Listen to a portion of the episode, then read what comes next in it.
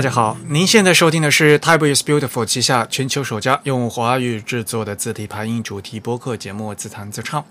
我们的字是文字的字，关于文字的畅谈，而不是弹唱。我们的播客只有声音，没有图像。我们的口号是用听觉方式扯视觉艺术。如果您可以脑洞打开，那么我们目的就达到了。我是你们的主播文川西畔东音剧 Eric。虽然在荔枝 FM 和网易云音乐上也可以收听到我们的节目，但还是强烈的推荐大家使用泛用型的博客客户端来收听自弹自唱。我们的网址是 thetype 点 com 啊，就是 t h e t y p e dot c o m。当然了，我们原来的网址 typeisbeautiful 点 com 也是照样可以用的。欢迎大家与我们交流与反馈，呃，推荐使用邮件的形式。如果您喜欢自弹自唱呢，也可以用 PayPal 或者支付宝向我们捐赠。无论是捐赠还是反馈，呃，联系的地址都是 podcast at the type 点 com。podcast 的拼写是 p o d c a s t，the type 的拼写是 t h e t y p e。我们的邮件地址是 podcast at the type 点 com。现在进行捐赠呢，还可以参加我们电影节目定期的幸运听众的抽奖活动，获得两位主播与嘉宾与为大家准备的精美奖品。那奖品呢，包括字体的相关书籍、海报和明信片等等。今天是我们的第七十九期节目，也是我们就三周年活动前的最后一期。呃，非常感谢大家对我们三周年活动的热切的支持啊！嗯，我们的门票在不到半天就全部卖光了。那也也非常非常的期待啊，这个礼拜六啊晚上呢和大家见面。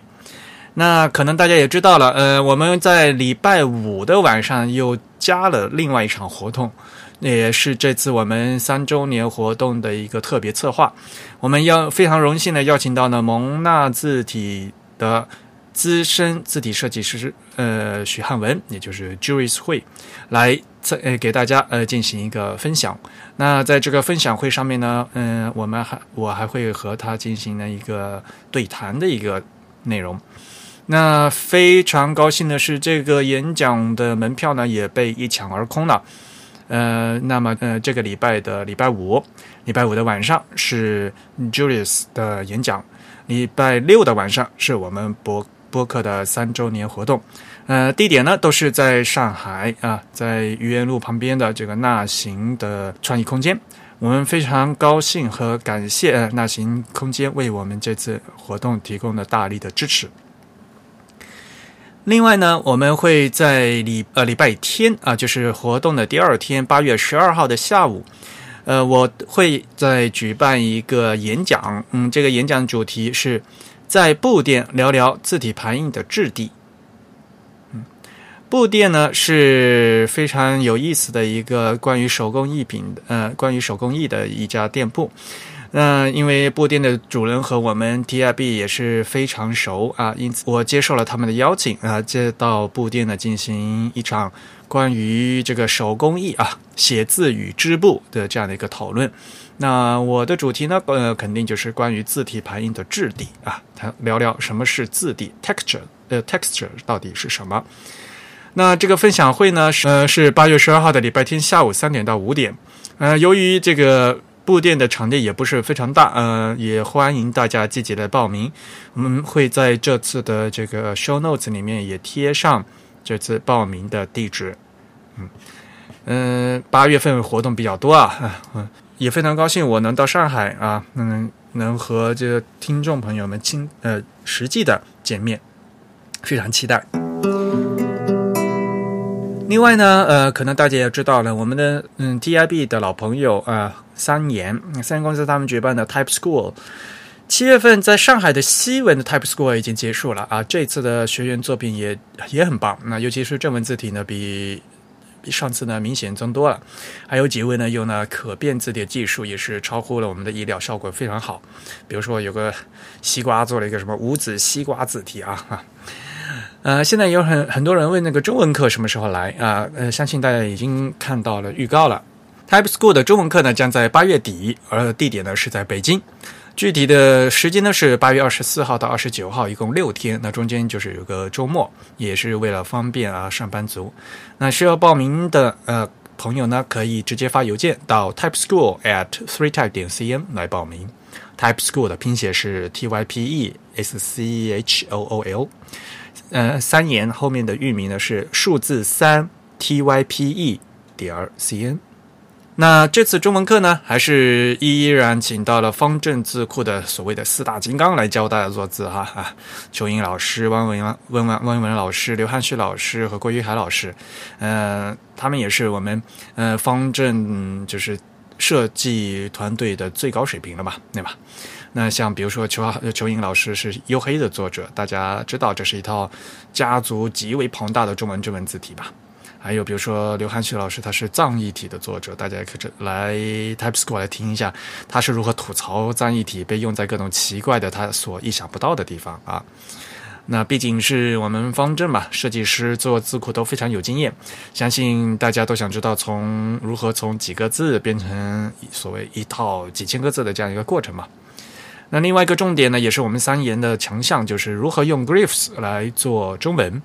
嗯，七月份的时候呢，三言的小伙伴和 Glyphs 的开发者格奥格格奥格奥这名字，哇哇，我们我们都叫他葛老师了。和葛老师呢进行了激烈的一个碰撞，嗯，就是为了摸索如何用 Glyphs 高效的做汉字。那么这次呢，Type School 我们也会教大家如何用 Glyphs 的智能部件啊、智能角等这些嗯 Glyphs 的高级功能来设计汉字，呃，会提大大的提高汉字设计的效率，大家就不用再硬着头皮去做字了。当然，听我们节目呢还是有福利的。如果报名的时候呢能注明是自弹自唱的听众呢，八月十三号之前可以享受早鸟价。这个早鸟价可是比正常的截止要多好多天哦。嗯，所以呢你在报名的时候说我是自弹自唱的听友啊，就我们呢就会直接呢呃套用这个早鸟价格。好了。呃，广告时间差不多了。我们说到 Type School 呢，那就应该转到啊，我们上次呃呃 Type School 在上海的一个课程。那我本人呢，也是呃到 Type School 去担任了一天的这个文音讲堂的这个环节。呃，非常非常的抱歉，是因为我原来打算在这他们两周的正中间啊。的今那一天那个礼拜天来进行文艺讲堂的演讲，但是呢，呃，不可抗力，也由于台风，我没有办法从东京飞过去，航班取消了，所以我呃，结果我的这个文艺讲坛呢就被改到了这个第二周的周六啊，也其实呢也是相当于变成整个 Type School 上海这个课程的最后一天。呃，我的整个讲座呢分为两段，也就是上午的两个小时讲的是新闻排版，下午的三个小时讲的是中文排版啊，也就是我个人的孔雀计划。这次文艺讲堂的一个重要的一个热呃一个点呢，是在于，因为平时我们在讲的这个。理论的知识比较多，所以呢，这次我主要和大家实际的面对面和大家看了一下，就真正的，比如说你在 InDesign 里面的这些设置应该怎么弄啊？就所谓的如何操作嘛。但是理论知识的部分呢，还是非常重要的。呃，那比如说新闻排版的话，大家可以去看我翻译的高岗先生在中信出版社出的那本新闻排版嘛，那都是基础知识必须掌握的。那么中文排版的知识呢，我自己个人有一个孔雀计划的一个项目啊，这个项目目前呢，在我 TIB。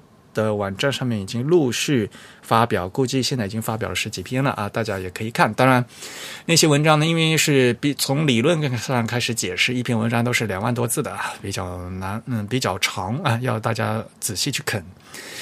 那我在演讲里面呢，主要是跟会提出一些重点，然后呢，再落实到啊，这具体的软件里是怎么操作。当然，这次演讲的话，一共前后加起来是五个小时，我是没有办法在这个播客里面，呃，和大家复现的。因此呢，我就节选了一段精华的部分啊，嗯，分享给大家。那里面有一些相关的链接，给大家去参考一下我们的 show notes。嗯，好，那么时间有限，我们就赶快把当时现场的录音切进来。所以呢，现在我们时间交给 Eric 主播。为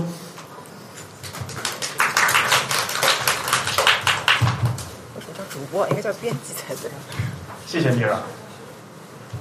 大家好，您现在收听的不是播客啊，活人站在这里。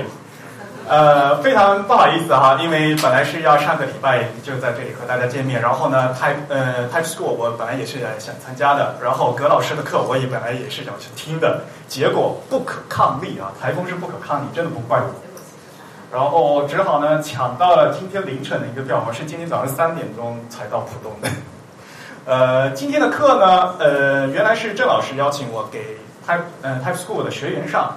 所以呢，假设是大家都已经知道基本知识了，啊，然后呢，我我昨天在那个推特和那个微呃微博上面也说了，因为像比如说我今天早晨要花两个小时的时间讲西文排版，然后说到西文排版，大家都知道这本书是吧？是我自己翻译，书的内容基本上我不会说，啊。呃，我一般都会说书上没有的东西，既然来了嘛，对吧？而且呢，到时候我会跟你讲，我今天的这个 slide 一共今天早晨是一百零四页，但是给我两个小时的时间，我可能至少一分钟我就往后翻，往后翻，往后翻啊。可能有的时候说的会比较快，有些地方呢，可能要大家自己做一下笔记啊。呃。反正时间不是很多了，那我赶快从头开始啊。这是一个封面，没什么好讲的啊，大家感受一下。今天早晨呢，我花两个小时时间跟大家说西文排版，然后下午花三个时小时的时间呃说中文排版。那今天赶快给大家介绍一下我们要主要讲的这个西文，那说的是 typography 的事情。那既然是我们的学员，我们大家都知道啊，typography 这个词。如果常听我节目的人知道，我个人习惯是翻译成字体排印啊，因为国内有很多人翻译成文字设计，然后就一天和一天到晚和那个什么 type design 啊，傻傻分不清楚啊。我我个人是比较喜欢说那字体排印。那其实这个东西肯定是从外国传传过来的啊。那在西方世界的话，就他们说有五百七十年历史。这所谓的五百七十年历史是什么呢？就是从古登堡开始算嘛，对吧？大家刚才看到的第一张第一张图就是古登堡圣经啊，说那个四十二版圣经是长的那个样子。所谓的是字体排印的历史是这样子。然后呢，现在的 typography 呢是所谓的设计师的工作。大家有没有想过，设计师这个词是什么时候诞生的？一百年前中国有设计师吗？对吧？其实这个东西的话，也是在以所谓的 designer 这个词，也是非常新的一个词，啊，是近代以后才出现的，啊，而且当年如果是活字的时候，是有排字工人帮你做的，但是现在呢，变成我们设计师自己要做了，所以这就是导致在我今天在讲的很多的一些排版的一些细节没有得到很好传承的一个原因。以前设计师只要画版面就可以了。啊，这个字拿给排版工去排就可以了。但是呢，我们的排版师傅随着我们的金属活字一起消失了，这个行业消失了。那设计师不会排的呀，因为以前不是他的工作。大家不要以为说啊，我有 Photoshop，我我有 Illustrator，我好像工作间变得很轻松了。不是的，以前不用你自己排的，由由专业的排版师帮你排东西，现在要你自己来排了。搞得现在没有人会教，大学的美呃美院的老师也不会教，因为他们在学术的方范围内不是不讲排版工人做的事情，那是职业学校做的事情，不是美院呃这所谓的这个学术和艺术研究范围内的事情，所以排版到现在在很长一段时间里大家都不不重视，然后这个知识没有得到很好的传承，但是排版是非常重要的。比如说，我经常讲，呃，typography 啊，在字体排印里面最重要的这两个概念，英文里是这样子的。这这个词一直都是因为翻译的问题，大家一直搞不清楚。很多人都说啊，可读性，可读性是什么？你到底是 readability 还是 legibility？我们的同呃，我们的学员可能大家都知道，这两个是非常重要的两个概念，而且是完全不一样的，对吧？一个，这是我的翻译啊，一个是易读性。在长篇文章里，这个字体容易不容易读？一个是易认性，就比如说你写在那个招牌上哈，写在呃呃在外面那个字容易不容易认，会不会被认错？啊，这是两个完全不同的概念。啊，如果你说可读性是可以读还是容易读，一个说不清楚，有时候啊，所以啊，像这两个 readability 和 legibility 就是 typography 这个所谓的易易读性和易认性是呃字体排印的两大课题。嗯，那好，那我们今天的主题是中国人做西文排版，这个又是一个非常麻烦的一件事情，因为。我们毕竟不是母语，不是，比如说西，我们我们讲西文，比如说有英文有法文，对吧？我们我们是中国人嘛，没有这个母语的习惯，所以呢，有时候呢，呃，和外国人的语感还是不一样，所以呢，经常会有很容易犯的错误，这需要我们注意的。所以呢，我而且我们用的又是中文版的 InDesign 和中文版的 Illustrator，里面有很多很多坑啊，所以今天呢，我主要是把大家平常日常。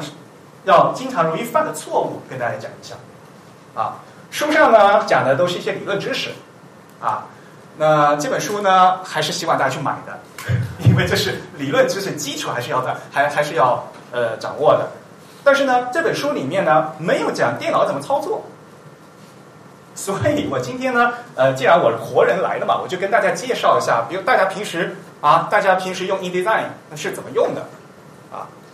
平时大家用 Photoshop 的人举手，啊，Photoshop 好多人。平时大家用 InDesign 的人举手，好像人用的人更多是吧？啊，那好，那今天呢，我呃，我待会儿会很认真的跟大家讲那个字符面板怎么用啊。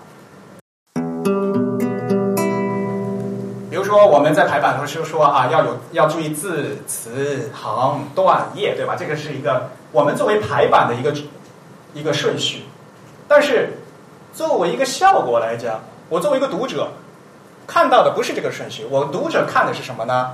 先看 texture，整个版面的质地均匀不均匀，对吧？我一本书来个哇，好黑呀，一大片呐，对吧？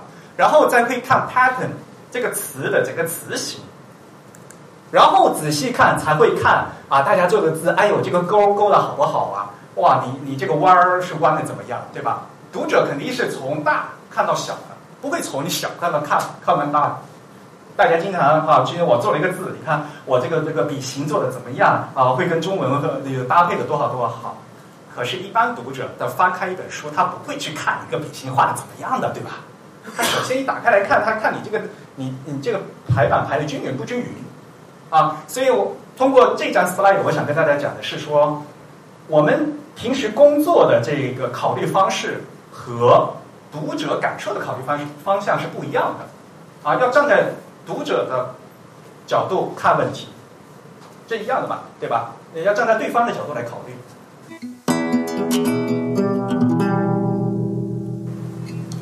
所以字句怎么搞啊？而且呢，很很诡异的一点，是因为阿杜比它那个，说实话，中文翻译有很多错误的，他就造了很多阿杜比语。啊，就就外星语一样的，大家都看不懂，所以呢没有办法啊。有时候呢，我们经常我们跟嗯字体设计师说说，我们干脆用英文还还看看得懂，但阿杜比翻的翻反而看不懂，什么字偶句、字间句，对吧？好，仔细来看，大家说排字句排字句吧啊，我们知道啊有字偶句，对吧？这叫 kerning，kerning 是哪个？那个是这个东西吧，对吧？就这一行，对吧？这俩什么区别？这俩什么区别？谁给我解释一下？左边和右边什么区别？每天都在用吧，应该很清楚才对。左边你点开肯定是这个东西，对吧？所谓的什么视觉原始设定啊，这是 InDesign 哈。顺便说一下，InDesign 和和 Illustrator 虽然是同样的功能，中文翻的还不一样，这是另外组的那个槽啊。这个是 InDesign 的效果，这到底什么意思？大家知道吧？左边这个是 kerning，是指针对于两个字母之间的，所以大家看这个图标，这个图标里面它在两个字母中间画了一个斜线，所以大家在调这个的时候，你鼠标放哪里啊？鼠标你要放到两个字母之间，然后再来调这个数字。是针对这两个数、这两个字母之间来调的。然后这个原始设定是什么鬼啊？原始设定原来人家英文叫 matrix，说 matrix 的话，可能大家就懂了，因为如果上上了那么多 Glyphs 的课就知道吧。呃，matrix 是应该叫是度量嘛，量度，对吧？所以这个是字体是按照字体设计师当当时当初在做字的时候设的那个数值啊。那啊，对于用户来讲啊，这个是原始设定，是这个意思啊。结果被被阿杜比翻译成什么原始设定啊？然后原始设定还两两种，一种叫普通的原始设定，还有一种叫原始设定紧罗马字。那紧罗马字的意思就是说，的确，因为这个是给中文呃 CJK 的，就是说，因为我们有汉字也有西文嘛，啊，所以呢，原始设定紧罗马字的话，就是说，在你在套用一个中文的字体里面，只针对那个西文的部分来实现，来用这个 kerning 的功能。汉字部分你不不会去挤，是这个意思。那原始设定的话，那就汉字部分也会被挤。汉字部分也能做 kerning 吗？其实是可以的。像比如说思源宋体、思源黑体，它它是是有 kerning 信息的，汉字也有的。好，这边这边是什么东西？这边我不知道这个呃，阿杜比它翻译成什么？翻译成就叫字符间距是吧？字间距啊，字符间距啊，这个就是 tracking。嗯，和左边有时候不一样，左边是在两你在选的时候啊，左边是要放在两个字母之间的，但是右边这个你要选一你要选一节把它反白，以后针对这些一大堆字母开始拉字距。嗯，所以两个有什么区别？左边的话，你要把鼠标放在两个两个字母之间的，右边你要提前选选中的。你看那个图标就是这个意思嘛。你按照图标看就可以了，然后再来拉。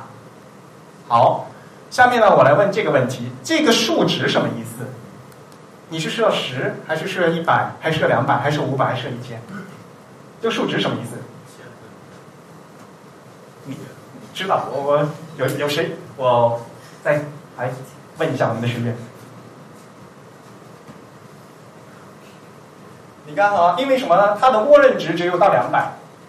然后大家一般来讲，大家都不知道这个什么意思，然后呢就试啊，我打个五五五十，哎，好像不够，哎，我再搞搞六十，哎，好像不够，再搞一搞。基本上大家都在做这事情，没有人知道这个是什么意思，这什么意思是吧？它的最高值是一千，而不是两百。然后它的意思是跟大家在做字的时候是一样，它是一个 em，也就是千分。以千为单位的一个全角的一个概念，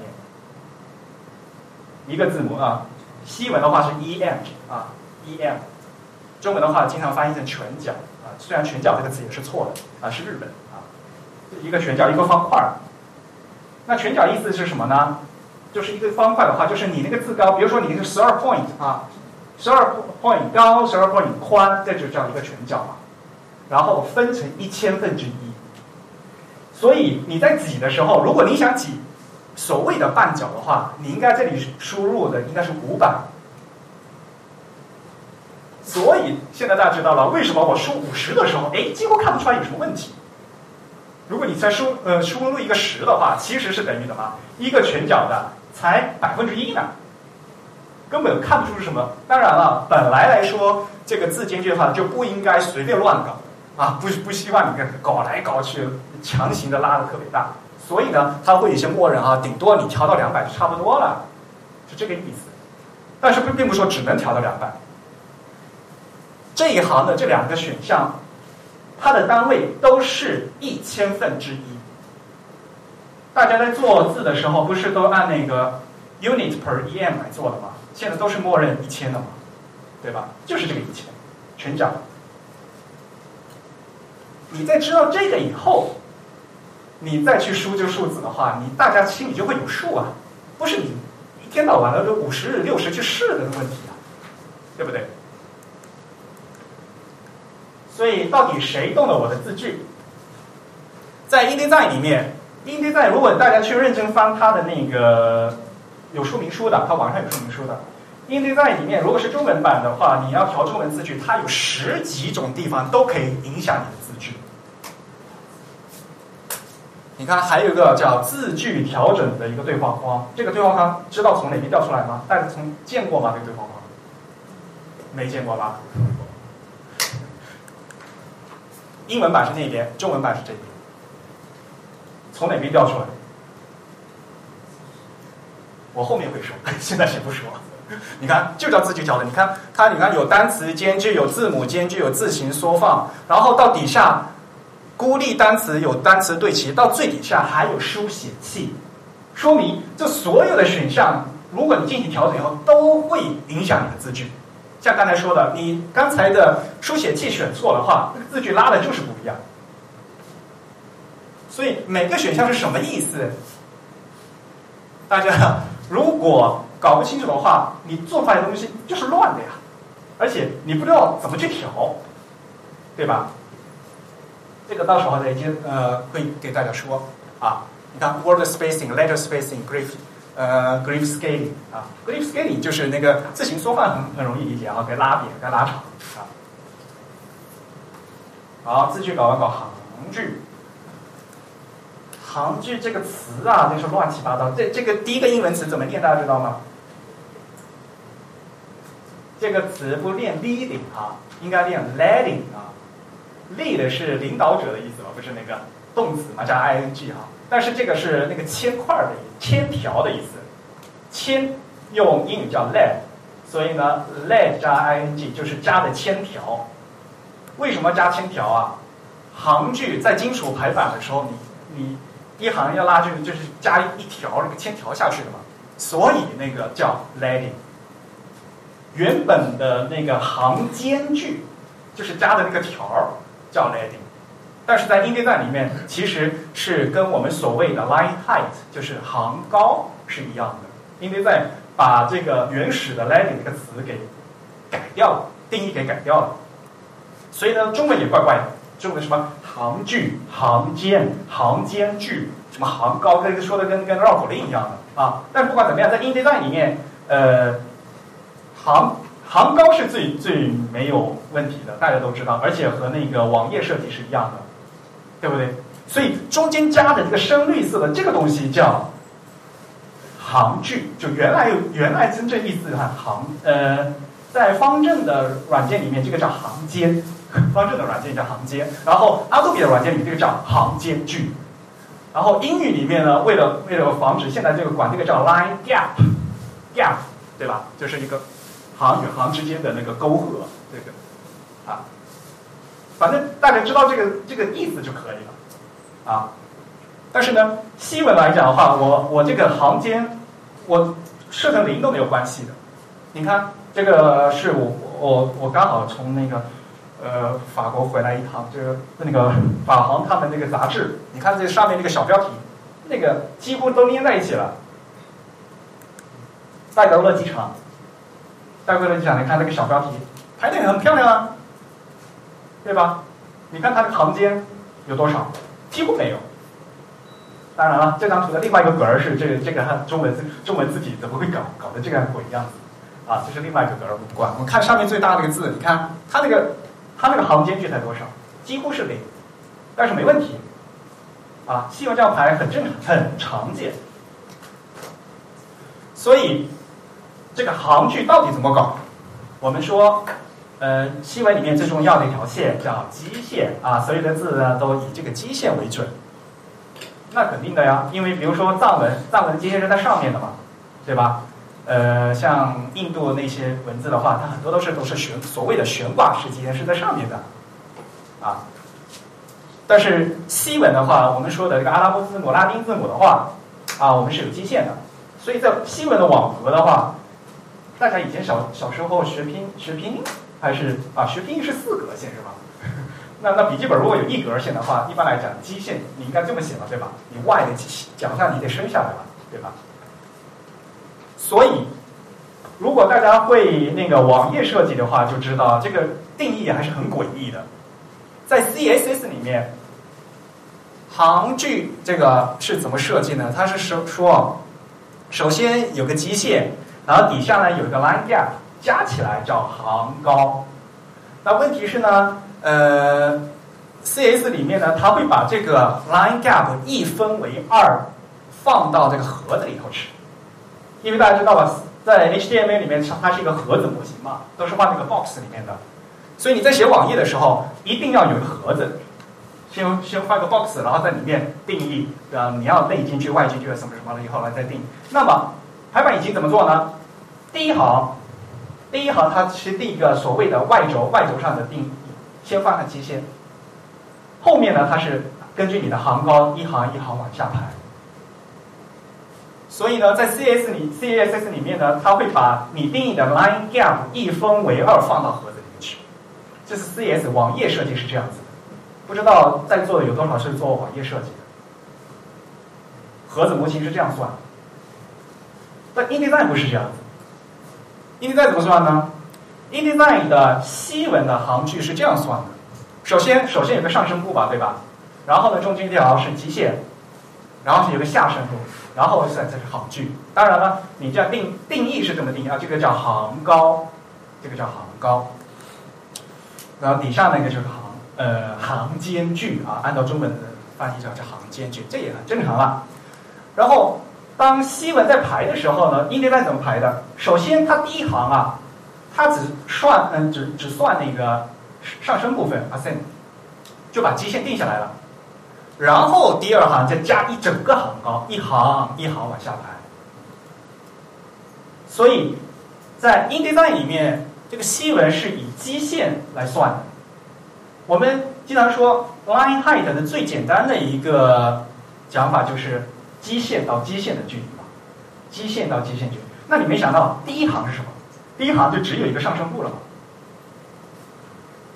当你画一个文本框的时候，第一行只有一个上升部，然后底下再按基线、基线这样算。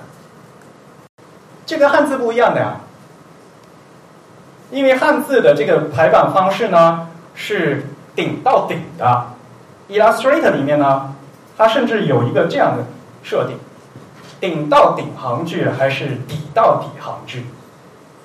这个其实翻译是错的，不叫底到底，是机械到机械。啊，其实意思就是一个中文的一个行距基准线和一个西文的行距基准线的问题，啊，所以呢，搞了半天，我希望大家说，嗯，希望大家了解，就是说，你因为你用的是 InDesign 的话，你要知道 InDesign 它是怎么样算的，要不然的话，你每天调来调去，哎，你本来想动这一行，结果你就变成下面一行去动了，对吧？你要理解这个行距到底是怎么算的。如果习惯中文排版的人，因为中文排版绝大多数都是两段对齐，好像我们也很喜欢去把西文去两段对齐。西文两段对齐其实也没有错啊，但是呢，我想提醒大家是，西文有一大半的书都是左对齐的，真的。大家去去看呃欧洲世界的报纸，就是看欧美的报纸也好，书籍也好，有将近一半的书都是左对齐的。没有必要去强制的去给它两段对齐，因为西文它本来就是变长的呀。嗯，那你段落排好以后，再排成一页，哎，好了，大家就非常喜欢这个词了。哎，我有网格呀。说网格就说到这本书了，对不对？啊，这好像是人人必读的，是是一个设计师，我搞一个，我做一个稿子，如果不不说网格，这个就上不去啊，这个格调，对不对？这本书英文翻译的。虽然不是很好啊，我帮我帮忙校译了一一段东西，但是呢，呃，中文版最大的一个缺点就是因为我们只有中文，原书是英德对照的，啊，但是呢，我们基本版面是基本呃保持了原来的个网格，但是呢，对于这本书，它是六十年代的的一个东西，大家需要客观的去对待。认真的学，不是说他写里面写的书东西完全都是对的。在这里呢，我就要跟大家讲一个非常重要的概念，就是在新闻的排版里面，我们有一个所谓的宏观的字体排印和微观的字体排印的一个概念。啊，字体排印就是 typography 啊，所谓的 macro 和 micro，宏观的大的东西嘛，对吧？宏观字体排印是讲的网格版式，但是，微观就就会注意很细节的东西。词句啊，字句啊，怎么搞啊？啊，宏观呢，很明显的，因为一个版面，你能拿出来，大家都能看到。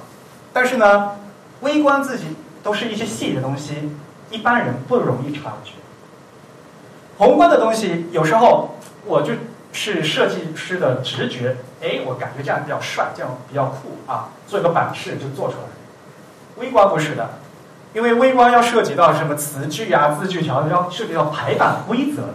这个东西的话，你要对有对文字、对语言文字排版是要有知识的。所以呢，这是两个不同的方向。啊，宏观的像平面设计师非常擅长，很多平面设计很擅长啊，做出来非常酷炫新的版面啊，让人耳目一新。但是微观呢？啊，如如果你是一篇长篇的小说，对不对？那个版面我会有这样的职业病的啊，就版面排的实在难看，读不下去的。但是对于一般人来讲，会不会注意到这个细节，对不对？其实这本书微观的字体排印是非常差劲的。为什么？大家看，它呀，呃，断手没有缩进，对吧？我们中文不是说要什么空两格吗，对吧？细文，你看它它断手不缩进，它断手不缩进也就罢了，它呢行那个段落间距它也不空，然后右边呢又是，呃，又不是两段对齐，它是左对齐，所以啊，很多时候啊，你看不出这个这一段到底结束到什么地方，看不出来的。作为读者来说，哎，这到底是不是一段？我我当时在翻的时候，呃，班门校对的时候，我有时候看不出来这个原文到这个它这个一段到底是不是在这边结束？啊，本来如果你如果现在大家做网页嘛，网页很流行说我现在都断手，我不空两格，哦，不空两格可以啊，我加个段落间距，那我一看就知道这是一个段嘛。我为什么要加断手？呃呃，缩进，就是因为我要让他看出来这是一个段嘛。你又不缩进，又不加段呃段落间距的话，就看不出来是一个段了。而且你还右边又不齐，如果右边是齐的话，有时候还还看的会更明显。右边又不齐，根本分不出来这个是一个段。但是呢，怎么说呢？他这个是他的风格，啊，他为了保证他的这整个网格的整体性，他牺牲了细节，呃，就是所谓的微观字体排印的一些细节。这是他的风格，啊，我可以说他是很有风格的。那 个这个细微观系呃微观的字体排来讲呢，我是不敢苟同的，啊，是是这个意思，啊，那所以呢，做设计的时候是有取舍的，啊，不可能百分之百都都能做好啊。那在这个时候呢，嗯，为了强调这边的话，我我可能要牺牲这个地方，啊，这在设计里面是经常出现的事情。好，要做笔记了，做笔记了，五大原则，哎。大家用的是亚洲版的所谓的 CJK 的 InDesign，所以打开来默认都是为中文排的。刚才说了那么多东西，你要把它关掉才能排西文，要不然你就是按中文的方式在排西文，就会排的乱七八糟的啊。所以我说的五大原则，就大家在排西文的时候，一定要先事先设好。第一点，书写器。一定要用西文的书写器。西文有两个哈，一个段落书写器和单行书写器，推荐使用段落书写器，因为它会西文会排的比较匀一点，它会在整个段落里进行算法的处理，所以一定要用，如排西文一定要用西文的书写器。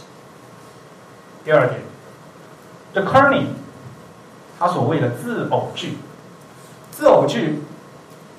要用那个原始设定，紧罗马字，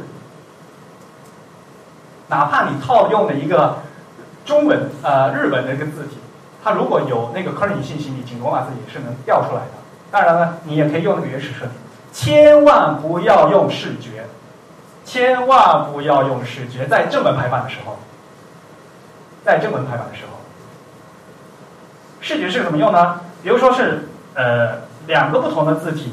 呃阿杜比它自动那个算，哎，看好像拼成这样会好一点，啊，是阿杜比临时给你算出来的。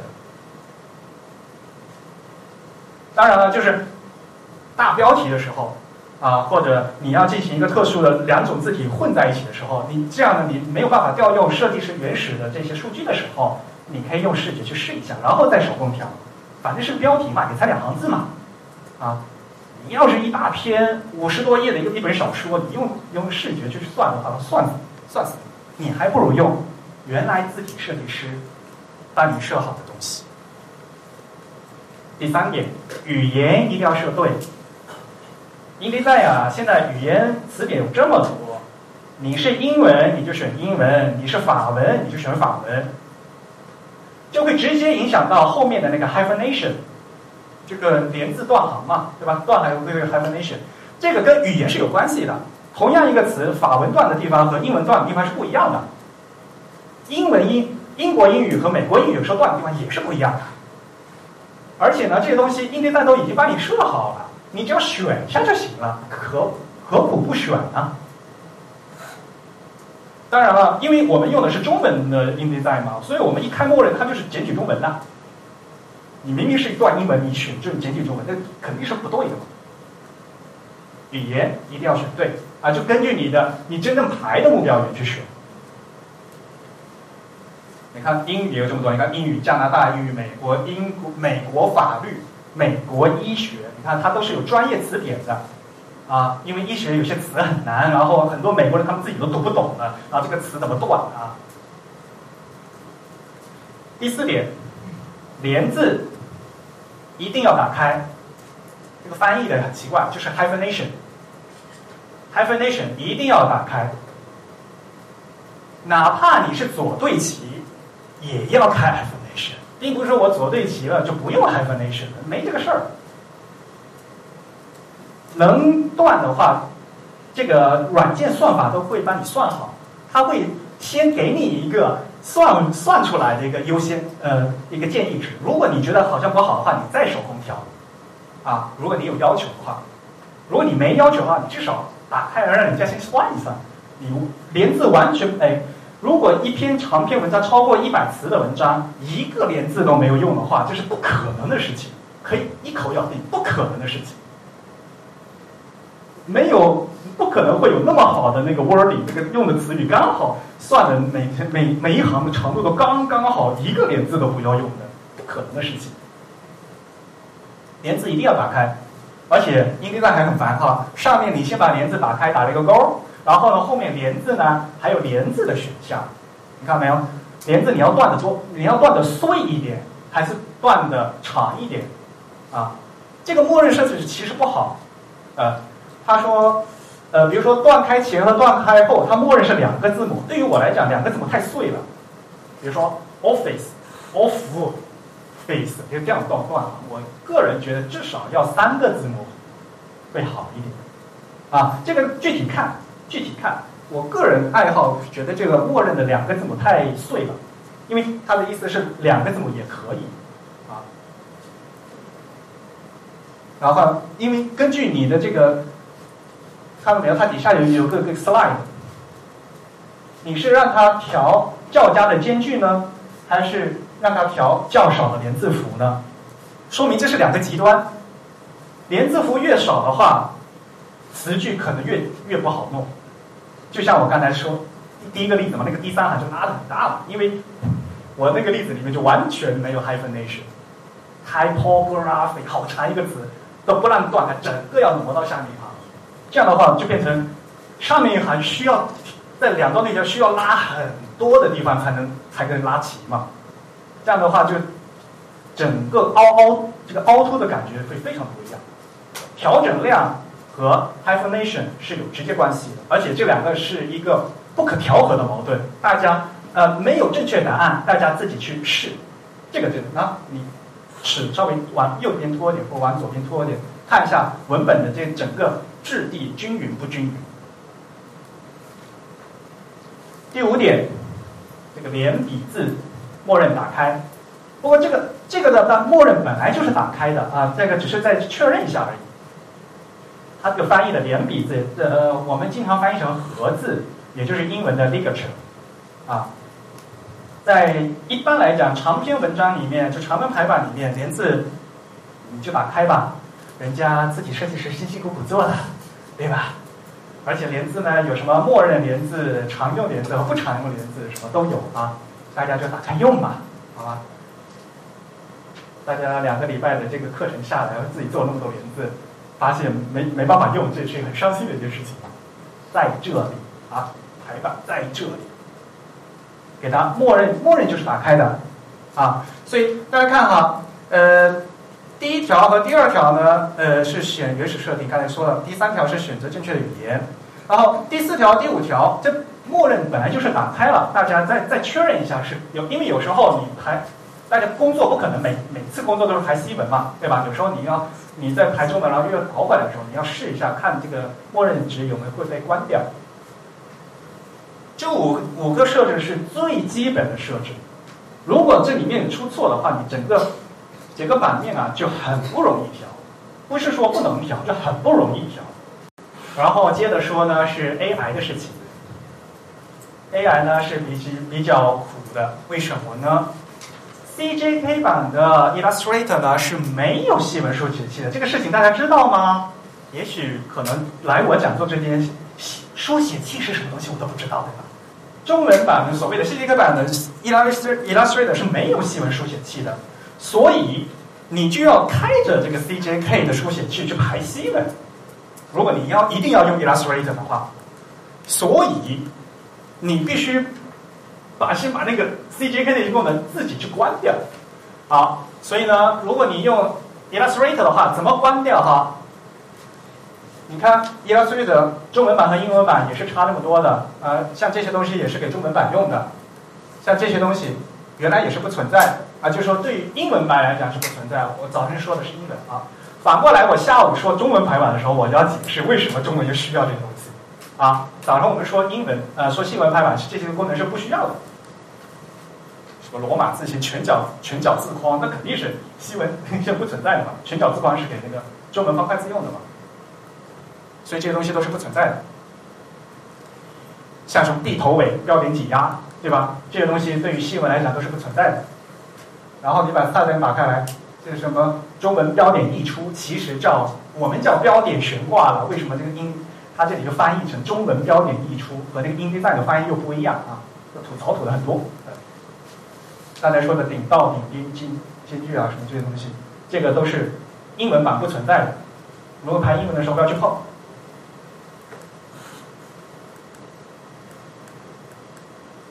所以大家看，书写器，Illustrator 书写器只有中文的书写器。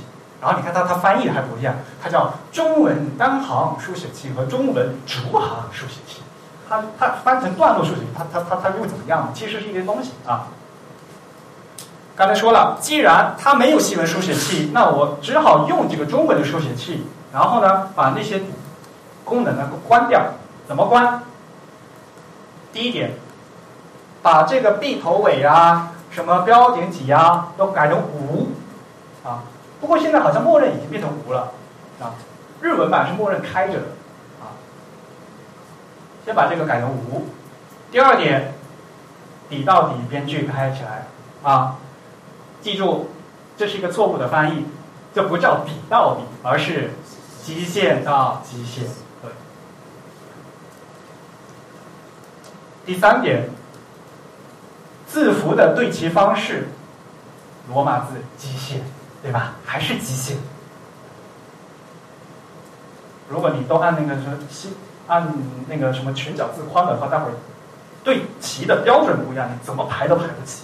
就是在一个在一个文本框里面，第一行总是浮，就差那么一点儿，特别难受。第二点，刚才也说了，跟那个 InDesign 的第二点是一样的嘛，Kernel 啊，就不要去用那个视觉了，用那个自动啊，用那个自动就可以了。自动就是调用设计师在原来在那个字库里面他帮你设的那个 Matrix，看到没有？他这个 Matrix 翻译又翻翻翻错了啊。大家注意看那个第三行，它叫什么？公制字，这是一个严重错误的翻译啊！它英文名字叫 matrix 嘛，matrix 不有另外一个意思是米制嘛，就不是公制，是一个什么市制，不呃不用什么斤两，用千米、公米 啊，它翻译这个完全翻错了啊，不是公制字的意思意思，而是又是那个度量的意思。引用原来大家自己在字库里面的那些度量的用，一开始大家用自动就行了。第三点其实跟刚才一样的啊，语言 InDesign 也是有的，这个这个跟刚才是一样的。啊。第四点，连字展开，你看 InDesign 的啊、Illustrator 它这个连字在这里，hyphenation 啊，个人觉得这个连字翻 hyphenation 翻的连字也怪怪的，但是大家知道是那个意思就行，hyphenation。看 OpenType，你看 InDesign 有专门一个 OpenType 的面板，啊，说错了，Illustrator 有个专门的 in 这个 OpenType 的面板，所以呢，标准连字大家还是打开吧。刚才我们的叶玫瑰也推荐说，上下文替代字也打开吧，好，都可以，啊，但前提条件你那个设计师你要用一个设计师把你预先做好的，要不然你你打开你调不出来，啊，这个这是什么意思？无非你去调用字库的功能，啊，字库没那功能，你你要去调调不出来。所以话又说回来，要选一个靠谱的字体，选一个靠谱的 font 就在这一点。你不要看哈，这个字很漂亮，打开一看，其他信息一切什么都没有，啊，就又缺字啊，又干嘛的？所以这个 AI 的这个五大原则，其实跟那个 i n d e 五大原则是一样的，无非呢就是第一点，那个书写器 AI 比较苦逼一点，所以呢大家一定要自动手动的去关掉，啊，三个功能。这个其实没有什么大的技巧的问题，啊，这个软件啊，其实就这么，我今天跟大家说，大家回去肯定都会用了，但是呢，关键是说为什么要这么样做，对不对？啊，所以啊，大家讲了这个软件了以后，再回去看书，啊，我刚才说的那个小型大写字母，为什么手工的小型大写字母和设计师做 OpenType 小型大写字母会不一样？不仅是小的问题，还有间距的问题，还有粗细的问题，有什么区别？大家可以回去再看一下。啊，我个人其实是非常反对用软件学排版，啊，用 InDesign 来学排版。哦，那第二天我我我给你另外一个东西，你就不会了。啊，先把排版知识学好，哪怕我拿个 Word，我排的也还马马虎虎 OK 的，因为我知道它真正的。排版的效果应该是这样的，原理大家一定要搞清楚。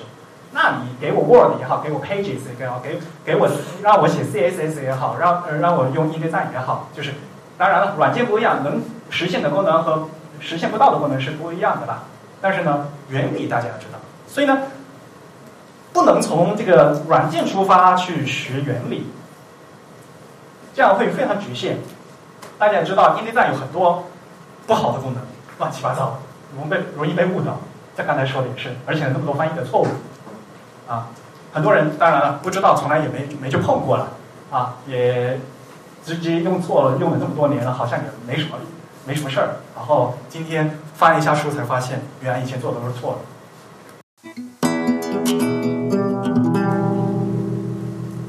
新闻排版呢，比如说我要出一本在在国内出一本西文的书，你想在出中文书的时候。中文有作者对吧？然后有编辑，然后有校对帮你做，然后才是排版设计师的排。那你在做西文书的话怎么办？好，有翻译帮你弄把把稿子进来，然后一下子你就新闻排版了吗？有人帮你去做编编辑吗？有人帮你去做校对吗？编辑风格很关键的，刚才说了，甚至英国英语和美国英语不一样的，牛津标准和芝加哥标准是不一样的。单引号在内还是双引号在内，这个是这是编辑风格的问题，你要跟出版社谈的。然后这个词到底对不对？然后这整体的这个 hyphenation 你要怎么看？出版社有没有什么规定？这其实不是排版的问题，说实话，就是更其他层次的问题。校对也是，你中文字你错了，你知道自己就要改嘛？那设计师哎没办法，我就顺手帮你改一下嘛，对吧？这个一看就知道你的拼音啊打错了哈，我帮你改一下。西文的话，有时候不懂啊，有时候英文大家偶尔会看一下，我给你一段法文牌，不过看不懂啊。所以刚才说嘛，本来人家 InDesign 里面就有语言的那个词典，你就选一下就可以了嘛。人家至少词典帮你做的蛮好的呀。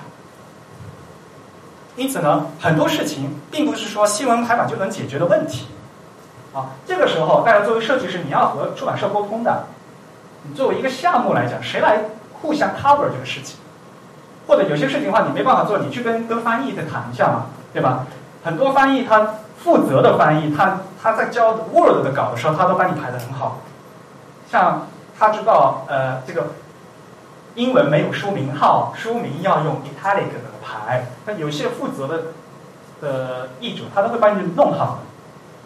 如果你不知道的话，你本来就你法语你就看不懂，然后呢，你你还得问你，哎，这个词哪个词到哪个词是书的名字，对吧？你你得你要去问人家的呀，你要不然就就搞错了嘛。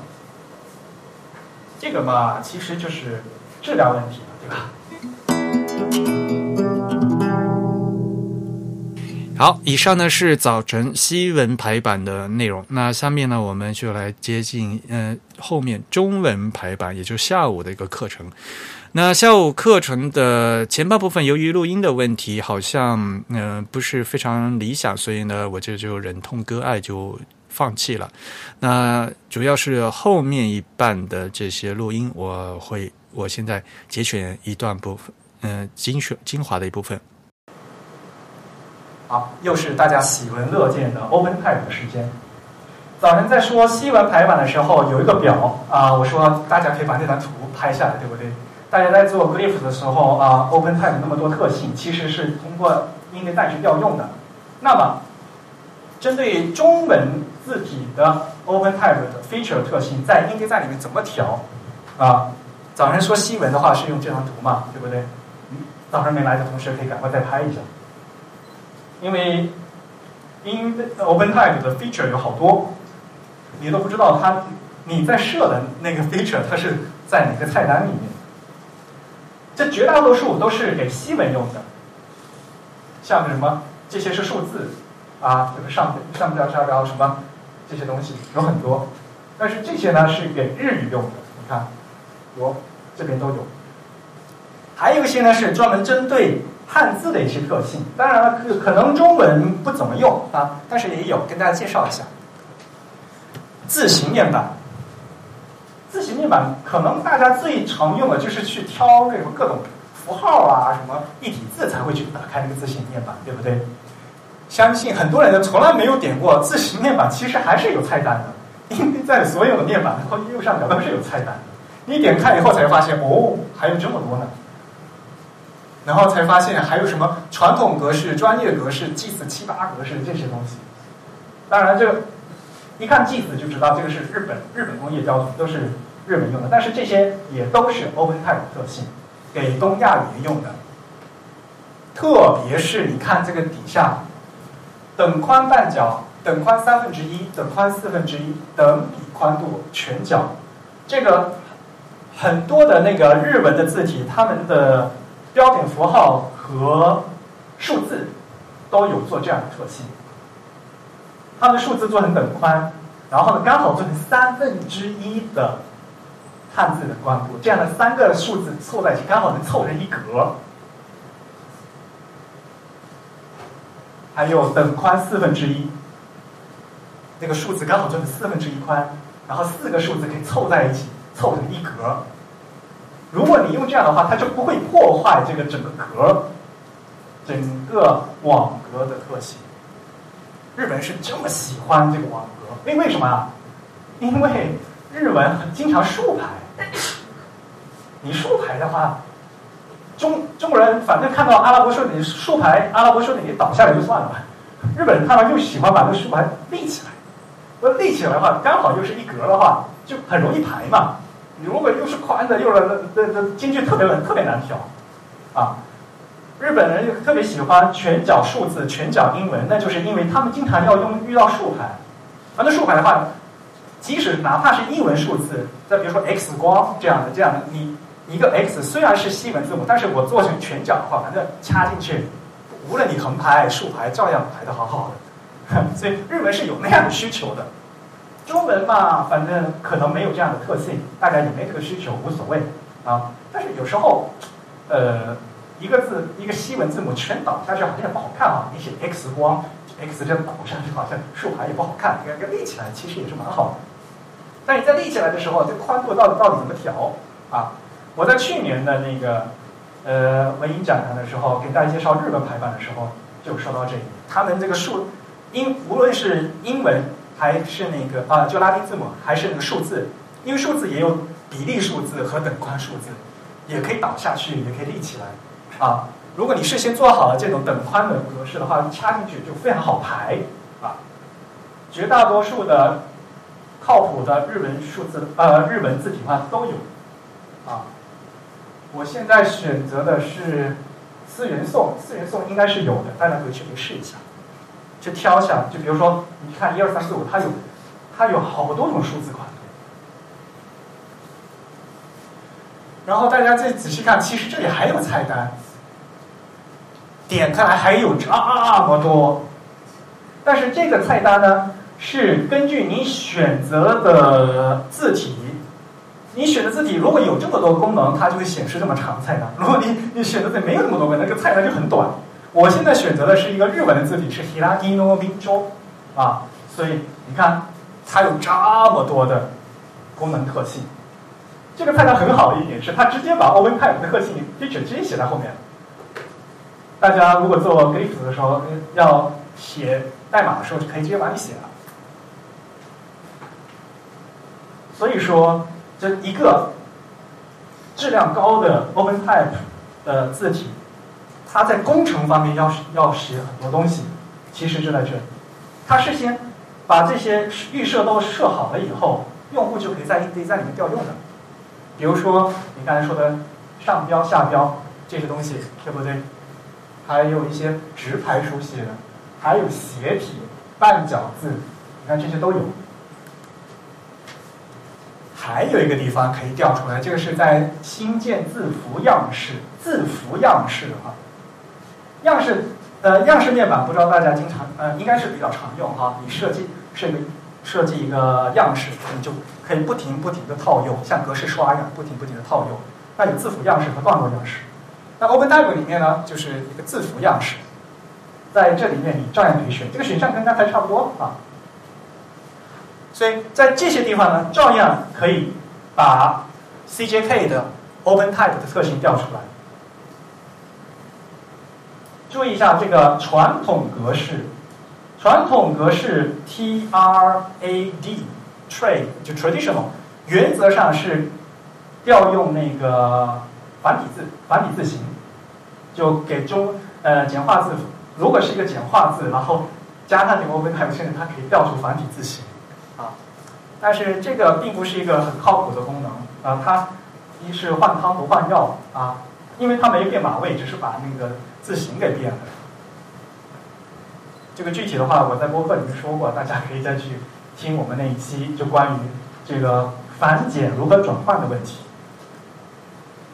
好，又来了，早晨说的那个西文排版五大原则，然后下面呢，我们说中文排版五大原则。中文排版五大原则其实跟早晨说的差不多啊。首先，其实就是跟早晨说的那个西文排版原则是反着的啊。书写器，你排中文你就用中文的书写器啊。CJK，无论你是单行的还是段落的啊。注意，早晨我在说选用西文书写器的时候，说我说西文推荐使用段落书写器。但是 CJK 的话，我推荐使用单行书写器。你一行调完以后，你再去调另外一行，这样来讲对你来讲比较可控。如果段落的话，软件会根据这个整个段落的版面，它会自行自行调。所以呢，你前面调的，你好像一行一行调完以后看了都 OK 了，结果你你后面调，因为你是断路式，它把你前面调过，它又重新再动过一遍。啊，单行是它只管单行，所以它只会对这一行进行重新算法。中文的话，我建议大家使用单行式写器，这只是建议哈，大家要看实际情况。不要说 Eric 那时候说了就就不不敢用那个段落式写器，也不是的啊。先用，推荐使用，然后呢再看，不是所有不存在一个设置是。百分之百打表票可以打遍天下都不怕的，这不可能的事情啊！这就是书写器的功效。本来你看左边，我是一个中文的竖排的然后呢有丰富的竖排功能的。你看我有圈点，我有这种段落注释排版，还有像 Type Chat 这样的一个注音的功能。这是一个丰富的一个中文排版特性。当你用错用成西文的时候，所有这些特性都消失了，因为西文不能竖排呀，你看没有？整整整行字倒过来了。这就是用错书写器。早晨给大家讲西文的时候，就是大家一不小心在西文里面套用中文书写器，那个字句会拉的乱七八糟的嘛，对不对？下午再讲中文，你对中文套用西文书写器的话，中文特性就全部掉了。我有两条新消息。好，第二点，第二点其实就是我刚才跟大家说的，尽量的呢，如果你是文本框的话，是中文文本框的话，我劝大家最好用这个，啊，这个叫什么？水平网络工具，垂直网络工具。西文的话，你可以用那个 T 啊去拉啊，但是呢，中文的话，你用这个话，它它就直接给你算字数，给算给算给算好了。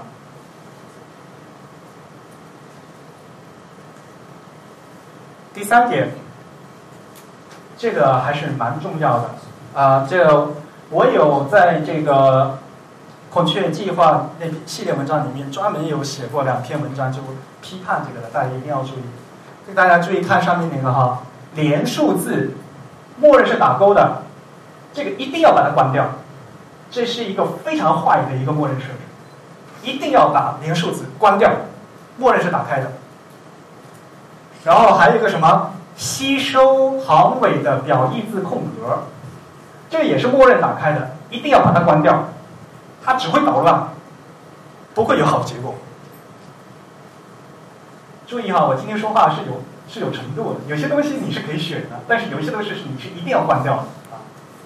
连数字是什么意思呢？这是中国某厂家的字体样张。大家看出有什么问题了吗？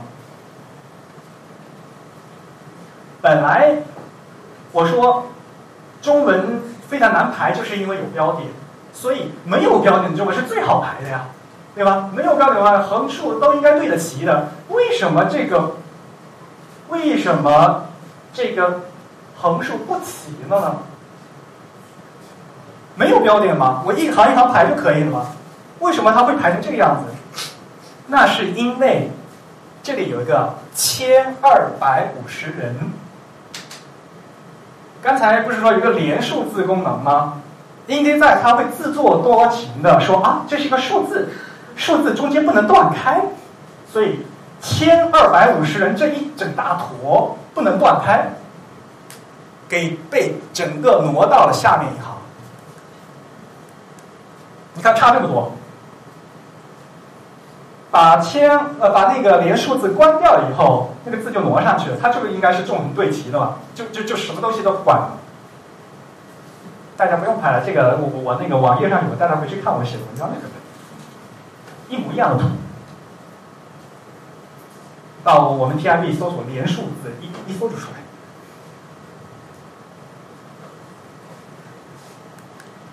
而且呢，这个功能呢是特别傻瓜。他甚至把这个万一都当成是数字。他说：“哦，万一，万一是不能不能断开的，所以他把第一行撑开来了，看到没有？他把第一行强行撑开来了。他说这个是数字，数字不能断开。谁跟你说过是数字不能断开的？阿拉伯数字的确中能中间中间不能断开，其实汉字数字是可以断开的，对不对？”在，底下那个一千八百三十九年，他说啊不能断开，硬给他挪到下面，结果我两端一对齐，哇，第一行撑的那么大。这个是只会捣乱的功能，千万不要给它打开。这个功能啊，我说应该在捣乱，是因为它应该在它自作多情，把它默认是打开的。所以，为什么说刚才说会出现那个问题？设计师自己不知道，然后应该在这自作多情帮他做，就做成那个样子了，知道吗？所以说，我觉得我说软件的这个 default 这个默认这个功能很重要，它应该导向一个正确的一个 结果，而不能把大家导向一个错误的结果。如果大家觉得哎，还是要看数字，你自己就给它勾上去就行了，但是默认你就别勾上了，对不对？它给它反过来了。另外再告诉大家一个 tip，就是说你在开 InDesign 的时候，你什么网页都呃，你什么文件都不打开。你就先把那个连数字关掉以后，它会记住，这是继承你这个整个软件的默认设置，你就等于把默认设置改掉了。在不打开任何文件的时候，如果你打开一个文件，它就说啊，开这个文件的时候连数字关掉，那你开另外一个文件，它又它又开了，啊，在不打开任何一个文件的时候。把这个设置改掉以后，就会变成你这个机器的默认设置，好，所以大家可以去试一下，在不打开任何文件的情况下，把刚才的那个连数字和那个行末吸收表意文字空格给它关掉。第四点，刚才我也说过了，就是这个 B 头尾，B 头尾的间断类型，一呃优先选择这个。确定调整量优先级。刚才不说有四种四种结果吗？先推入、先推出、仅推出和确定量优先级，这四个设置是有这样的区别的。哎呦，有什么区别？大家快来找不同，找不出来是吧？对格子好像也对不出来是吧？我涂成这样，你总能看得出来了吧？它那个末尾，它是推进推，左上是先推出先推入，然后这边是总推出，你看没有？这边被它推出来了吗？上面是有推出的有推入的，然后这个是调整量优先级。调整量优先级为什么好？你看，他会先把这边先调整掉，发现这边是能挤进去，它有挤。也能挤进去，他会先进行行内调整，调完了以后再来去看那个 B 头尾，往往可以得到更好的效果。往往啊，就是说，大家看这里效果。另外我说一点，我这张图啊是左对齐的，我这张图是左对齐的，看到没有？如果你调的好的话，左地左对齐调出来也是这个效果，跟两个地差不多的，其实。如果你调的好的话，我就是因为故意左对齐的嘛，所以这才这样子嘛。如果我在两端对齐，明显这一行就就完蛋了，这行就马上就哗这个拉开来了。所以啊，大家如果有一个有个小技巧，就是你这行这个标点调的好不好，你就可以试左对齐和中和两端对齐差多少，你可以试一下，你发现字会动了，你会发现哦。这行被他调了那么多，你你才你就发现有区别，而且在软件上你就点来点去点来点去，你可以发生有你看有变化，你就知道细节到底在哪里。因为可能在今天听讲座之前，大家可能没有注意到这个细节，因为软件都帮你调好了，你都不知道你的字句被谁动过，为什么这样动过。今天你听了我的讲座以后，你知道哦，原来软件是这样把你算出来的。然后你再再，关键是你要判断说，软件帮你这样算，你觉得这个好吗？还是不好？你才可以去调嘛。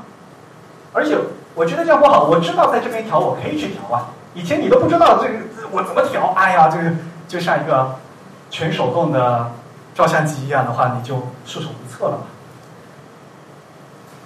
第五点也是我刚才说的，标点挤压是这样的。先到这个软软件设置里面。上面那些虽然是给日文用的，对于中文基本上也是可以用的。奉劝呃，推荐大家用最上面一个，所有行尾二分之一个字宽，这是一个推荐设置。然后在这个基础上自己再调，这绝对不是一个呃包治百病的一个东西。刚才也说了。标点挤压是整个 InDesign 软件最最核心、最功能最强大的一个东西，它可以调的非常非常的细。但是，我给大家一个最基本的一个设置，然后大家再根据自己的呃爱好或者根据出呃出版社出版社出版社的风格再去调。五点，文本框采用网络框架，就是不要中文不要用那个 T，要画那个中文用格子。第二呢，要用 CJK 的单行书写器哈，用单行书写器。新闻用段落，新闻优先用段落，中文优先用单行。第三，必须把连数字和这个汽车行尾表一空表一字空格关掉。第四，闭头尾必选，确定调整量优先级。然后呢，默认的是关闭标标点悬挂。说实话，标点悬挂这个这个功能，其实在签字时代呢，并不是没有，但是很少人用。为什么？你想，签字时代，如果标点悬挂了，为了悬挂在那边，他要用其他的铅控把这个悬挂的标点固定住。我曾经说过了吧？你在纸面上看到所有的空白，在签字时代都是有固定的铅块把它固定住的。所以你为了一个悬挂的标点，要做好多铅块去固定住，这是一个非常麻烦的事情。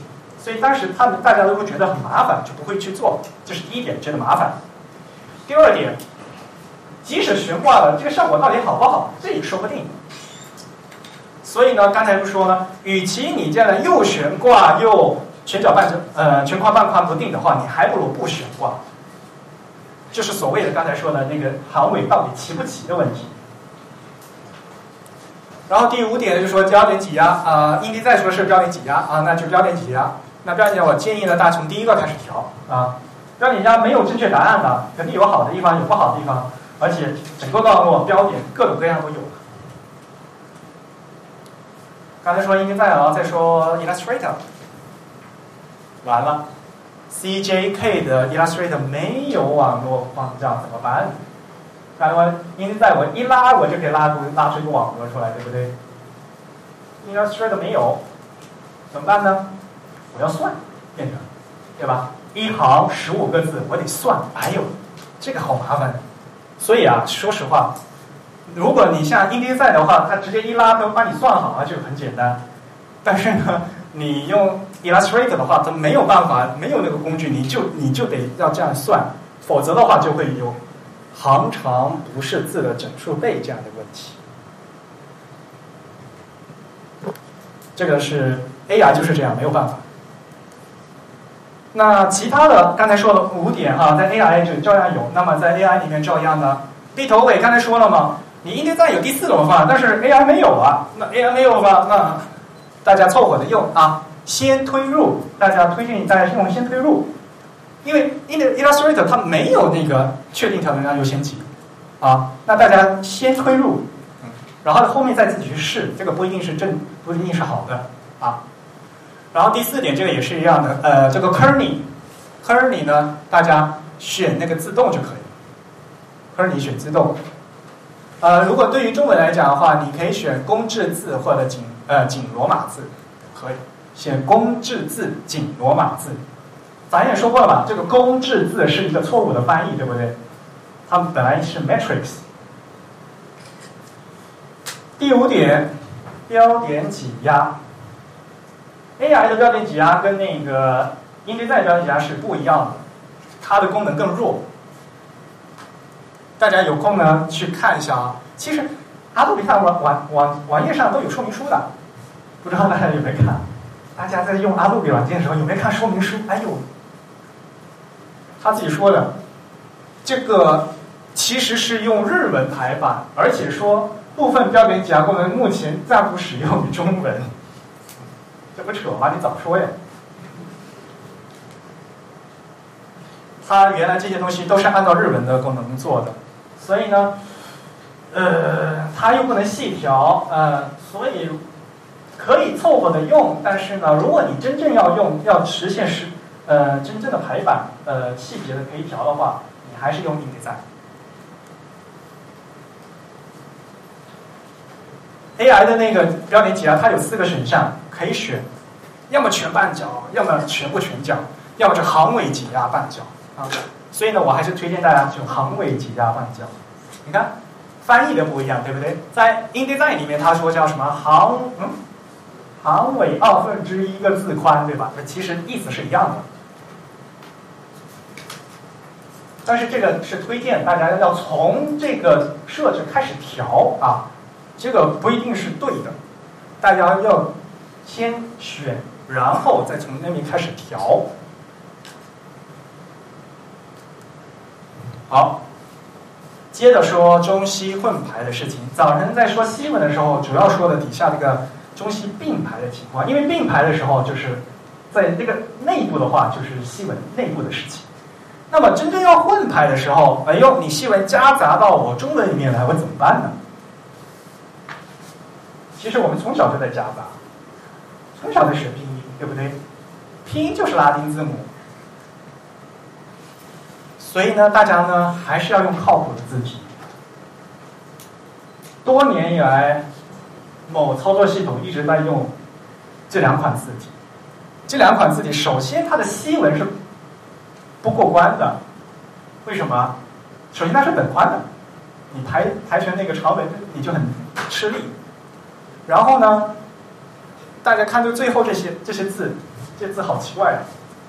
它是为了拼音而排的，所以它会有单层 A、双层 A、单层 G、G，啊，这样的一个问题，莫名其妙的，用这样子等宽的字排出来的西文，简直就是不能看。在这混排的时候呢，要注意语言的标注。大家看左右有什么区别？左边 typography 为了 typography 不能断开，它整个挪下去了，对吧？所以第二行被撑得非常开。但是右边呢，虽然这一整段是中文，但是我特地把这个 typography 给它指定成，告诉它这是英语哦，然后。它就自动套用了英文的词典，进行了 hyphenation，你看没有？它就把 typography 按照音节断开了，而取得了更好的效果。所以呢，有安装了这么多的语言功能，大家要尽量的去手，呃，虽然这是一个很长篇的文章里有一两个词的话，你可以手动去标注，啊，但是特别多的话就会有问题，对不对？所以呢，像比如说这些很长文章，我突然觉得，哎，这行的换行有问题啊，然后才发现，哦，原来肯定是这个英文在作怪。那么我手动的把这个指定成英文，就能局部解决这个问题。对于整个排版来讲，还是比较辛苦的，说实话，因为你整篇文章还是中文嘛，对不对？那么中西混排到底该怎么调呢？大家就会经常。折腾这个东西，对吧？复合字体，复合字体呀！大家看底下，我有这么多条线，花花绿绿的这么多条线，为什么会有这个问题？因为你看中国的国字和这个西文，在同样的字号下，它显得不一样大，所以你要调大小，对不对？在同样的一个 matrix 里面。西文有基线，而中文它是一个表意字框，看起来这个西文会是往下沉，所以你要调基线。啊，大家你看上面上面它不是有给你调的项目吗？比如说调大小、调基线、调这个垂直缩放缩放比例，为什么会有这个项目？大家有没有想过这个问题？为什么要调大小？为什么要调基线？那是因为在同样字号的下面，这个我们。这个 matrix 底下，这个处理一下，它的大小和这个基线是不不匹配的，在视觉上需要调整，所以才会有这样的选项。一般来讲的话，在会再把这个拉丁字母稍微放大一些啊，但是也别放的太大。一般来讲，放大呢，当然也要看字体了，放十个趴，十个 percent 以以内啊，别放的太大。曾经有段时间，我感觉好像苹果网站他们会把那个英文放的特别特别大，现在稍微好一点了，因为现在有 San Francisco。然后那个基线，西文的基线要稍微给它往上升一些，因为西文它有降度啊，它那个 PET 啊，那个角它会往下升啊。你角再往下升的话，又又会影响到你行距的问题，对不对？行距如果是压的太小的话，待会儿又互相压的话又不好啊。之所以会有这些选项，是因为它中文和西文它本身那个字的结构是不一样的，这是可以从这个字的结构成进行解释的，并不是说我搞了一套这个标准以后，中文放上去也可以，西文放上去也可以，要看最后的效果。还有数字的问题，在中文文本里是否应该使用就是数字？问号，就是数字，就是数字什么数字？就是有上升部、下降部的，对吧？你看我很高级的，我我这个我这个字体是有就是数字的，在西文里这算是一个 feature 啊，我特地做出来。为什么西文的？西文的小写字母本来就是有上升部、下降部的，所以我数字也做成上升部、下降部，跟这个字对西文来讲，在小写字母里我是协调的。那放在中文好看吗？说实话，你还不如用等高呢。我个人觉得，而且很关键就是你用了这个呃旧式数字，这个字儿写的很小，跟那个中文比。本来刚才说在这个中西混排的时候，你就要把这个拉拉丁字符要放大了，对吧？你还要用这个，本来用等高的，你又换成不等高的，越显越小，还特地要去看，嗯，这个坑坑洼洼的是一个什么东西？你还不如就直直接用等高的。这也是给大家一个建议，我提出的这是一个问题，大家自己去思考，不一定是对的，啊。在什么状态下它可能是好的，在什么状态下它可能是不好的？像那个，我故意写了一个一六七三九，高高低低，第一行是英文，高高低低，好像看起来就很顺嘛。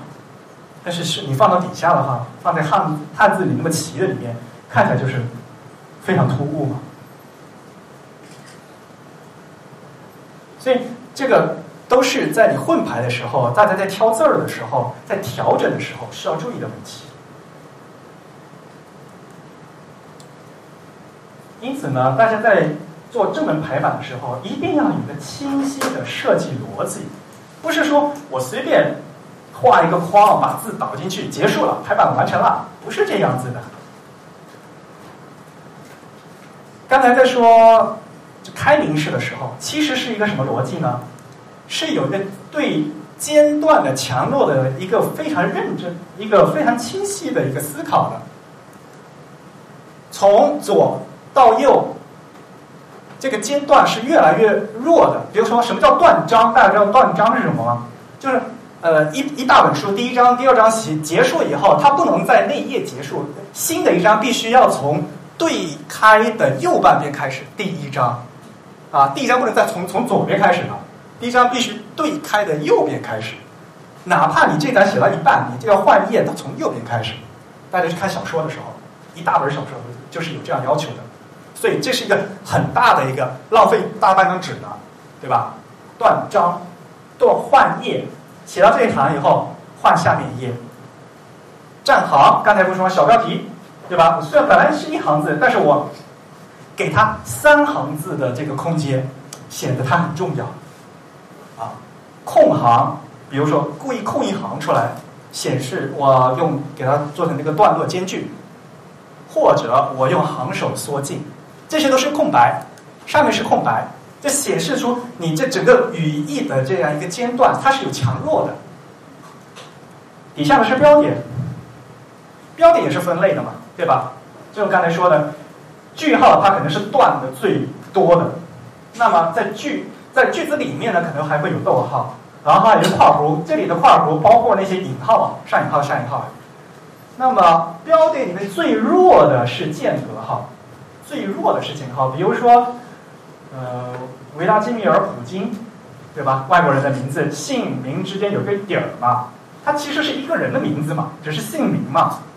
其实中国人姓名我们都不加点儿，对不对？外国人姓名我们故意加了一个点儿，但是这是一个名，它它是一个，它是为了区别两个词我们加了一个点，但是这个这种间隔它是非常弱的。你分清楚这个强弱以后，你自己就会有优先顺序嘛，对吧？我该该控大一点还是控小一点？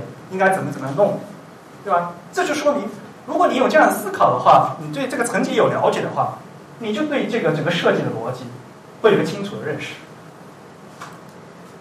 还有，不要发生零碎空隙。刚才就有同学问，就刚才您说的那个零碎空间是什么意思？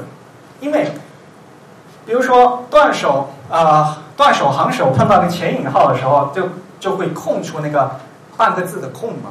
这半个字的空怎么处理？刚才也说嘛，如果都用半宽的话，两个标点、四个标点、六个标点没关系，刚好是齐的。那么奇数个标点，对吧？没办法调了，我还是得给它撑开来或者挤进去，对不对？这个时候就会有零零碎碎的问题了。你一两段对齐，这半个字的空被分别均摊到每个字的空隙里面去，那这个就是你这个是多少空啊？八分之一空，三十二分之一空，十四分之一空，没有办法算，这是非常零碎的一个零碎的一个空间。现在很好啊，电脑会帮你算好。要是以前排版用真正用那个金属活字排死你，以前在金属活字的时候根本就不会存在什么一两段对齐以后，我就帮你把那个空全部算好。排版工才会做那么麻烦的事情。首先，排版工找不到那么零的碎的那个切空，他也不一个字啪插那么多空下去，他会总体的加在后面。这这签字方法，呃，在金属的时候有金属活字的方法。现在电脑好了，现在这样的电脑呢，可可以把你零碎的加进去，但是呢，你尽量避免。但是有时候没有办法啊，这是不可避免的，因为你要避头为一坑，有的时候是根本没有标准，你必须要做啊，但是。如果做的比较多的话，就会破坏这个中式的网格，啊，这个大家大家就是要做个权衡。我是想让网格对齐呢，还是让它均摊到里面去？说实话，均摊也是蛮好的。为什么呢？一行字如果这个行长超嗯超过二十五个字或者二十比如三十个字的话，这个行很长嘛，你均摊摊进去，其实差别不是很大，没那么明显。我们排版的目的是什么？我们排版的目的是让这个整个版面看起来均匀，啊，所以呢，你如果稍微均摊均的比较少一点，没那么突兀，其实对于读者来讲，影响可是不是很大。最难排的是什么呢？最难排的是那种杂志，这个栏啊非常窄，一一行呢就才十几个，然后呢你又要避头尾，又要干嘛呢？调来调去，然后又两段对齐，这个整块。整条那个栏就会稀稀拉拉，特别难看，所以这个时候才是显示你排版均匀不均匀功夫的时候，而且这个时候非常难排，你必须要做取舍。哎，这个时候在这个地方没有办法，那我只好给它均摊掉，会有这样的考虑的，没有办法。还有就是夹杂西文和数字，刚才说了嘛，西文理论上讲的西文应肯定就是 proportional，它是一个比例的。数字，说实话，数字跟它的宽也是比例的，对吧？你数字一和数字八，肯定宽度是不一样的，对不对？那你这样加了这样一个数字进去以后，哎，你这个宽度就变了。而且呢，还有另外一些排版的规则，说你可能中中文跟英文之间，你是不是要加上四分之一空啊？还有这样的规定，这样的话，这个空呢会越来越零碎。所以刚才说。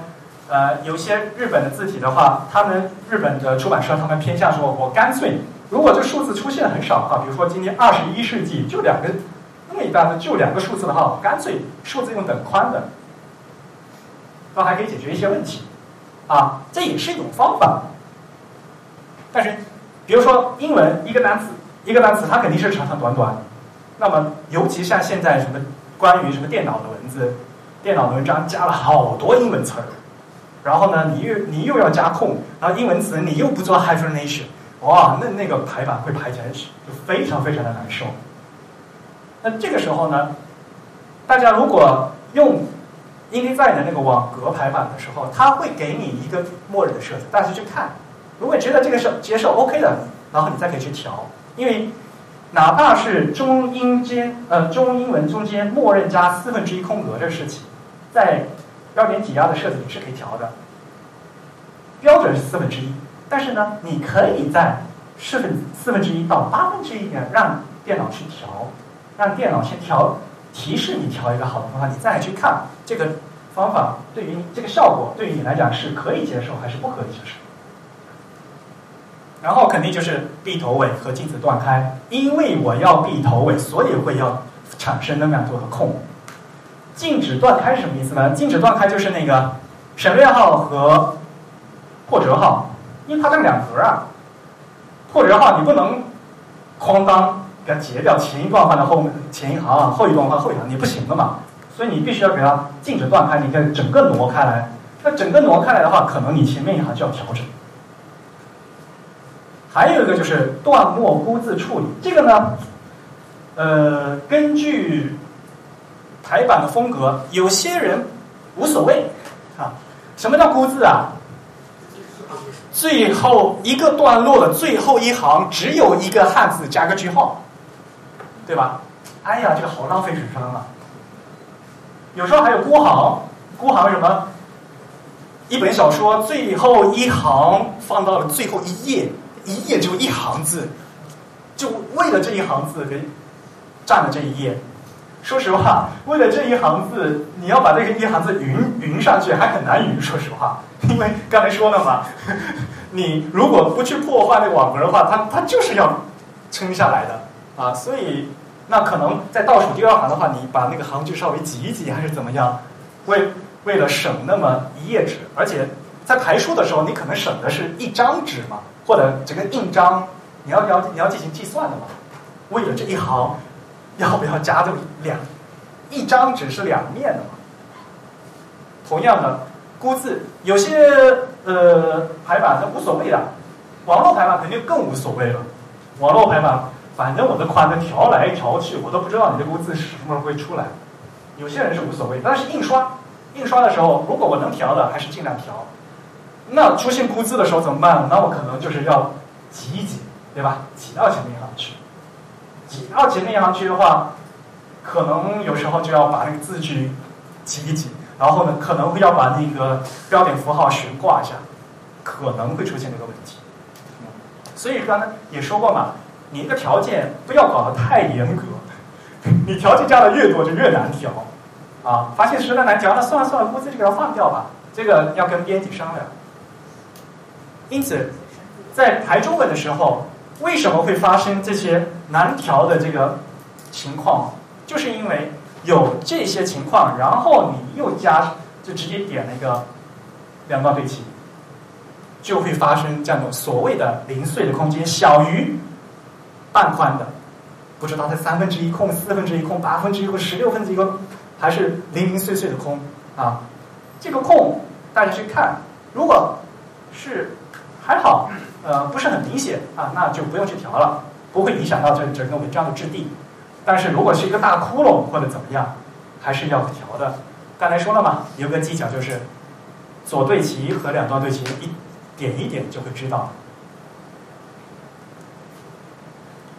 好，今天讲了这么多，其实呢是给大家看训练一双看排版的眼睛，这很重要。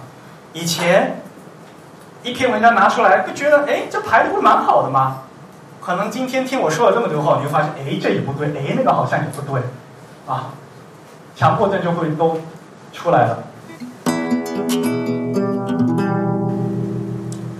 所以啊，还是希望呢，大家能学习好字体排列的基本功，因为哎，这本来是文字啊，有语言有文字，然后才是字体。然后有个表记符号，有标点符号的问题，有信息层级的问题，还有语感的问题，对吧？尤其是早上大家说的那个新闻排版，因为我们是外国人，对没有语感。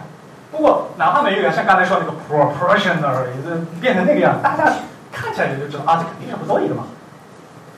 那毕竟是做文字工作，多看书多思考，定是没有坏处的啊，而且大家习惯要多表达，写作能力，还有这些专业术语，像刚才说的那些 OpenType 特性到底是什么？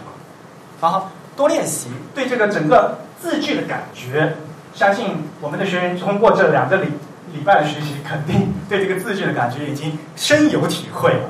对黑白负空间的这这样的练习，以后呢，要在今后的设计工作经常的多加锻炼。单纯的挂文不叫排版，不是你画了一个框把字跳插进去，这排版就完成了。软件呢有很多功能，但是你要会设置。你你没有个好的设置，这它肯定是错的。会用软件，这不叫会排版。你今天会用 InDesign 了，那我明天给你个 Quark Express，你就不会用了吗？后天我给你再一个 Word 新版，你就不会用了吗？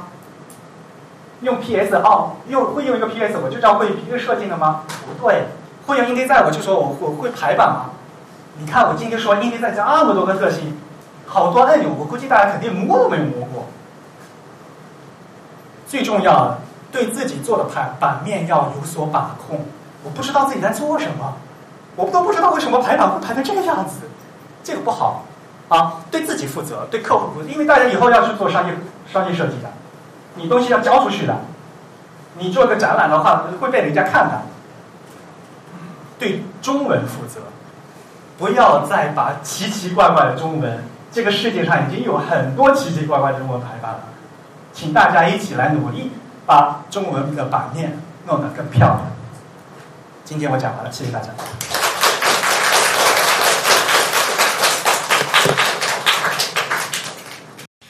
好了，非常感谢大家的收听，欢迎大家呃从各种社交网络上关注我们。我们在新浪微博、微信公众号以及 Twitter 上面的账号都是 The Type，也就 T H E T Y P E。